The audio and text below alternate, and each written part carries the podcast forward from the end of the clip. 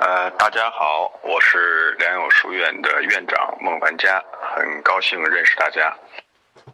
呃，大家好，这个我看到这个问题啊，这个国学是数千万年来中国人的思维方式，这好像有点问题啊，数千年，呃，或者说是近啊千年之内可能会。有人会关心这个问题，呃，真的到再往前数，可能就没有太多人关心这个问题了。那国学的概念也不是说是几千年以前大家提出来的，国学的概念实际上还是属于近代提出来有个国学的这样一个概念。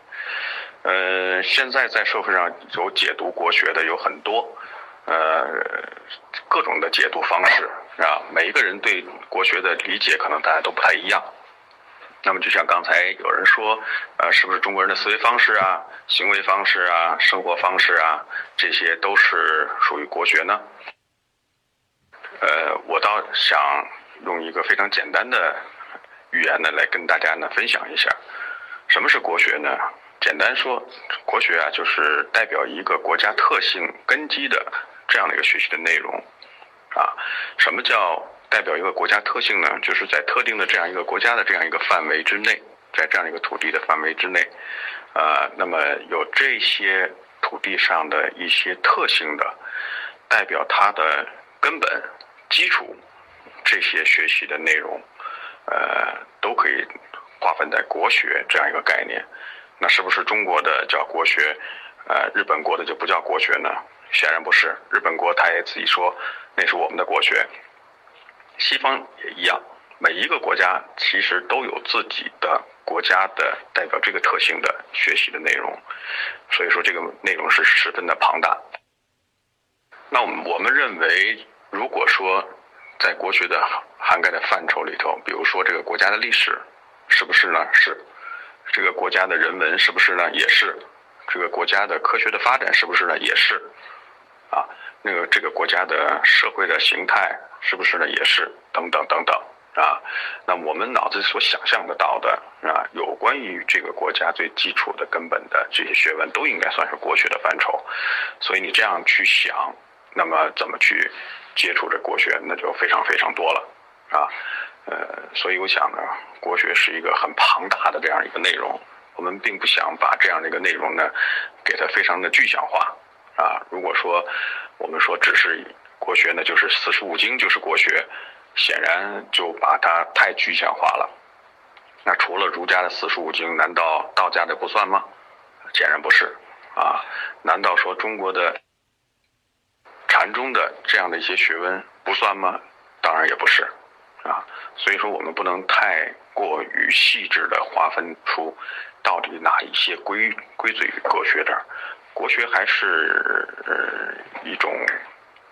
更广泛的内容啊，呃，有人说数这个数学，我学数理化的，我就跟国学没有边儿了。当然不是了，对吧？我们中国古代也有关于这个数数学，啊，也有关于科学啊。比如说，呃，我们有一本书叫《天工开物》，啊，《天工开物》这些东西算不算国学呢？现在说它因为历史很久远，那就算国学。好了，那就是国学。那么除此以外呢，还有更多的内容。我们不能把历史中很多东西当中，那现在人做的东西是不是国学呢？比如说，我们现在有很多的新兴的一些中国的一些生活的方式啊，社会的生活的方式，比如说服装。服装呢，我们说以前的服装是呃，在清朝的时候有有有旗袍。啊，清朝之前呢，有中装，有各种的盘扣的，各种各样的服装啊，那是代表国学。但是我们现在的说中山装，这算不算国学的范畴之内呢？显然它也算啊，它中国人穿的服装嘛。那么我们现代人穿的西服，经过一些改良的西服，算不算国学一部分呢？它只要跟服装类有关系，是中国人，我们中国人自己的服装的这样的一个范畴，它都是属于国学研究的范畴。啊，所以国学的这个体系是太庞大了，几乎涵盖我们嗯所有的人生中的方方面面吧。呃，关于崇蒙养正这方面呢，我在呃这些年在北京呢，一直是呃跟。北京的一些教北京教委啊，还有一些少年宫在合作。比如说前年的在西城少年宫做的，呃，同盟养正，呃，首堂的就是百家百百堂国学大讲堂的首次首堂开讲，是我来做的开讲，大家可以在百度上可以搜索得到啊。那么同盟养正这个概念，首先也是我们要理解理解啊，什么是同盟养正？同大概是在一个什么样的一个年龄范畴呢？啊，儿童啊，孩子，小孩子。小孩子一般人家说小孩子上幼儿园算小孩子了啊，然后到小学是小孩子，然后到了中学可能就是属于少年了啊，这是大概我们现代人理解的范畴吧。呃，我们良友书院在我们良友书院在跟北大的幼儿园合作的时候，我们做过蒙学的呃国学的呃这个基地。这个概念是一个什么样的概念呢？就是大概从幼儿园的。大概中班大班时候做起，大概到小学的三年级以前，这些呢，我们都认为它是小孩子同盟的这个阶段啊。那么再往后，我们叫青少年的，我们跟西城区少年宫，北京的西城区少年宫，我们做了青少年的国学研修培训的基地。这个大概就是从小学的大概是高年级啊，四五六年级啊，到初中的这样的一些孩子啊，青少年阶段。我们做的是这样的一个范畴的，这当然他们内容是不太不太一样啊。那么我们想说，蒙实际上是一种启蒙啊。小孩子一开始是蒙昧的状态啊，启蒙的状态的时候，一些呃做法，我们有时候经常说，哎，这孩子三岁可以看到老。什么叫三岁看老呢？觉得这个孩子从小他有一些习气啊，他有些呃习惯。啊，他有一些呃，这个在所在地的习俗，都是可以影响到他，啊，那么这些都是从习开始做起，所以通过习来去开蒙启蒙，把他的蒙昧去掉，啊，呃，当然这个蒙还有更多的解释，呃，其中我们有时候经常去讲，到底这个蒙是我们蒙还是孩子蒙？那么，我在有一些课程上，我其实跟大家分享过，蒙到底是什么？我们更多认为蒙好像就是一种，呃，孩子有蒙昧，他不懂得知识，不懂得学习，所以说，呃，他需要学习，需要启蒙，需要把他这个蒙昧去掉，啊，这个是大多数人认为，呃，但是有时候我也有不同的看法，啊，一会儿呢，我再。跟大家呢再分享这这一块儿，那我们说这养，养是什么？培养，大家肯定知道培养、教养啊，养育啊。正这个字很有意思啊，在儒家的大学当中，对正叫什么呢？呃，格物致知、诚意、正心，这就是那个正心的正啊。所以，同盟养正养的是什么？养的是那正心。只有他的正心对了，他做的很多事情都是按照一定的规则去对啊。那么我们想，就是这孩子从小去学习国学，呃，到底有什么益处呢？啊，我想呢，首先第一个益处就是让孩子真的知道什么是母亲的味道，啊，从小知道什么是母亲的味道。养正养的是母亲的味道，这个好像话题有点有意思哈。我们经常会问，呃，您生小孩子了，您是母乳喂养啊，还是奶粉喂养？啊，有的母亲呢说，我这个母乳喂养，我怕我身材不好啊，我我得去用奶粉的喂养。所以呢，有的可能小孩子从出生他就是一直吃奶粉长大的，但是呢。我们可能从科学的角度啊，从人文关怀角度，我们从健康角度等等等等等医学的这些角度，我们可能都会大家知道，母乳喂养是对人最好的。小朋友从小刚刚生下来啊，用母乳的方式喂养，对他的身心健康都是有好处的。我们认为这样的是符合人的最一开始的天性。最一开始天性是什么？就是当人类之初的时候，他难道有奶粉吗？肯定是没有。任何哺乳动物，它在最一开始出生的时候都是吃母乳的，这个是叫正。从最一开始，这叫正。所以我们第一个要教给大家的，就是让小孩子接触国学的第一个益处，就像他一开始吃母乳一样，他最开始接触的是母亲的味道。母亲的味道意味着是什么呢？意味着他是认谁是我的妈妈，谁是我身边最亲的人，谁是我身边最应该不应该离开他的人。小朋友知道吃母乳以后，他就会跟着母亲去走。啊，一定跟着母亲去走。为什么？有奶便是娘嘛。啊，这个别人去说了，来来来，你这个奶水不够，我来喂一喂，行不行？奶水真的不够，可能会还会真的去吃别的妈妈的奶，但是不可能这个妈妈说让自己的孩子去吃了一百位娘的奶，啊，不可能让这孩子到处去吃奶，这是骗人不对的，也不好的，也不是，对吧？所以我们认为呢。这个一个母亲去养育一个孩子，从最一开始是从母乳开始，就是让他知道什么是自己的真正的亲的亲生的那个娘。那当然有有乳母啊，以前已经有乳母。乳母在中国人来讲，因为种种原因，自己的亲生母亲不去给他喂养的时候，靠乳母喂养。我们在很多我们曾经以前的文学教育当中。乳母视为生母，所以我们叫养育之恩啊。自己的母亲把自己呃生育出来，真正的去养，还是去吃母乳的味道的那样的一个女人。所以为什么要接触国学？小孩子为什么从小接触这国学呢？他就是要认清母亲的味道，是从最根基的时候，刚刚接触社会，刚刚走向人生的时候，就知道谁是我的妈妈。所以有时候我们讲母亲的味道好像非常有意思啊。他在他的启蒙的状态时候，他就知道哦，原来我的妈妈是这样的一位母亲，啊，我们中华有很多很多母亲啊。母亲能给孩子带来什么呢？我到下面我再给大家慢慢分享啊。等他稍微大一大的时候，就成人了。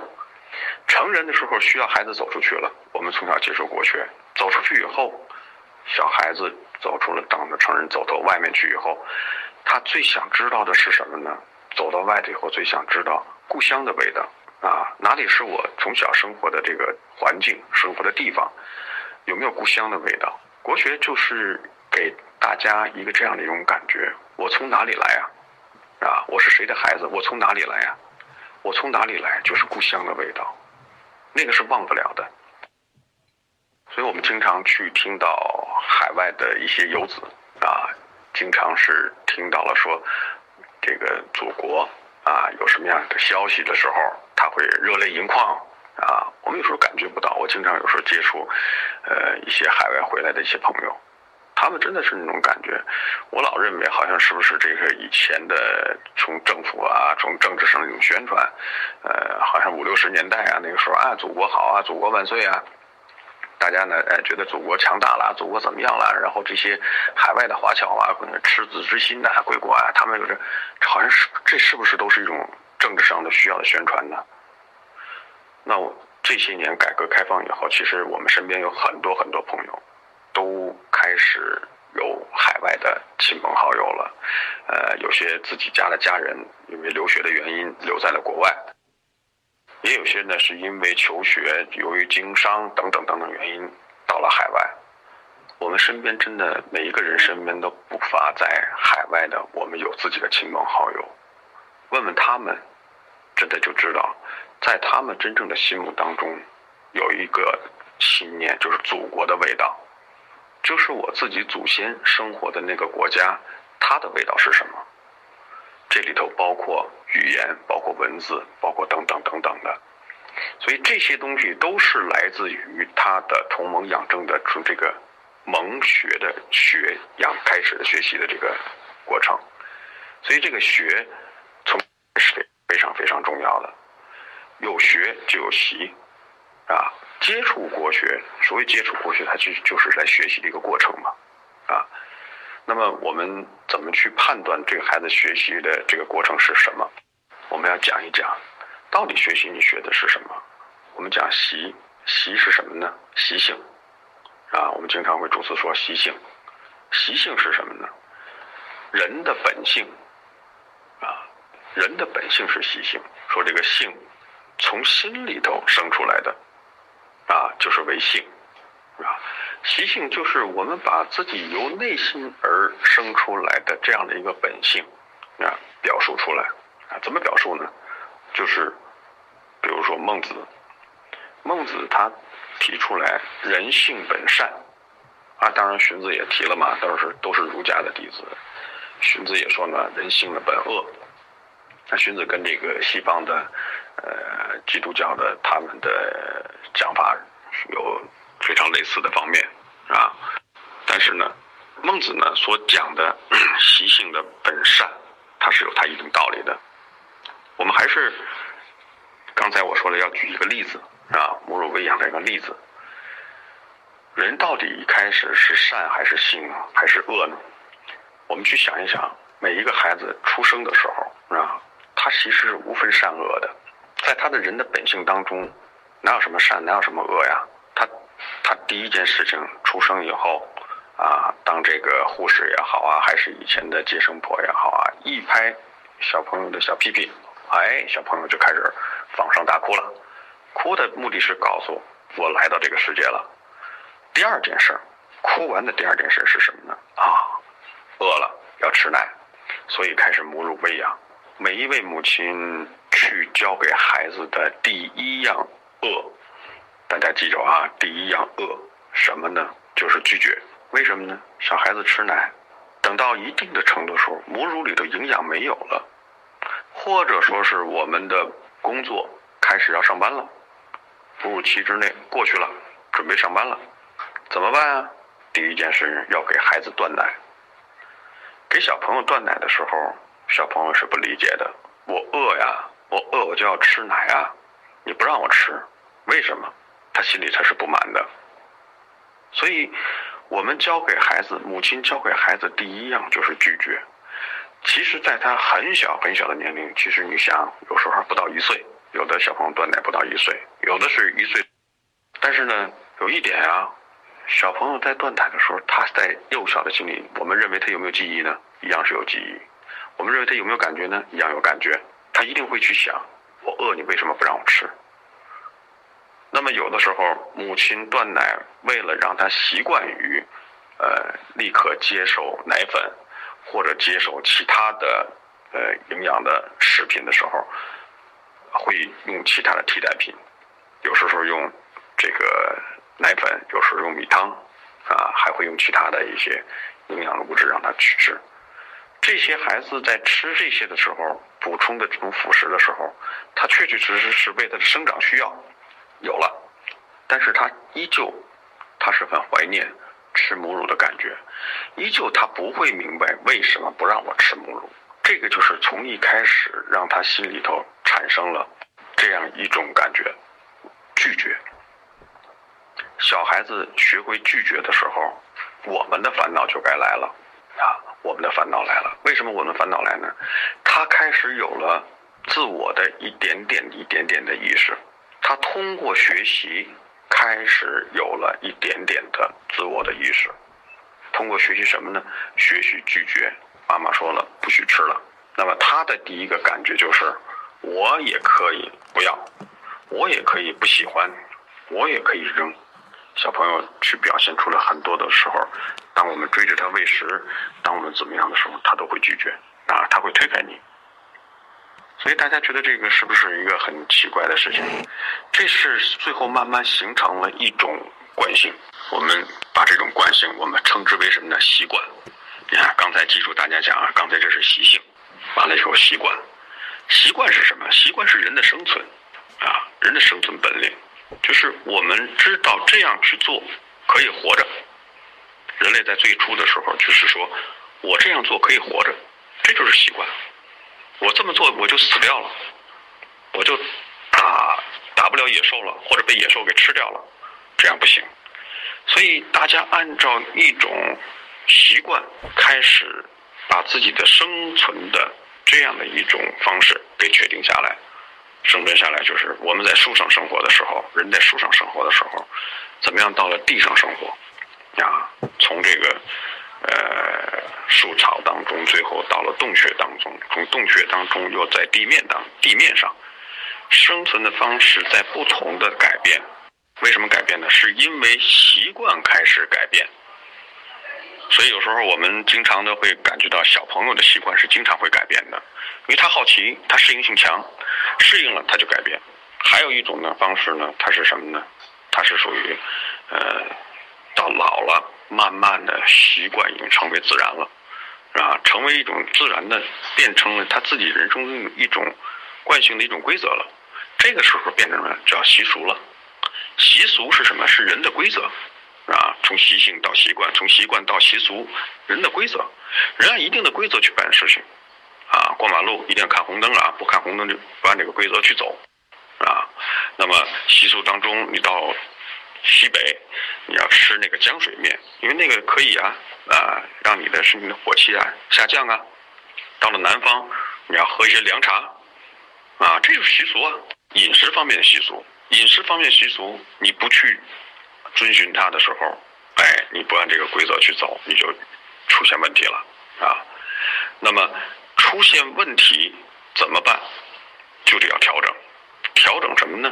调整你身体之内啊抗拒习俗的一种习气。你看习气就该出现了，所以我们有时候经常会说这个俗气啊，这个属于很俗气，很俗气。习气是什么？习气是人的素养。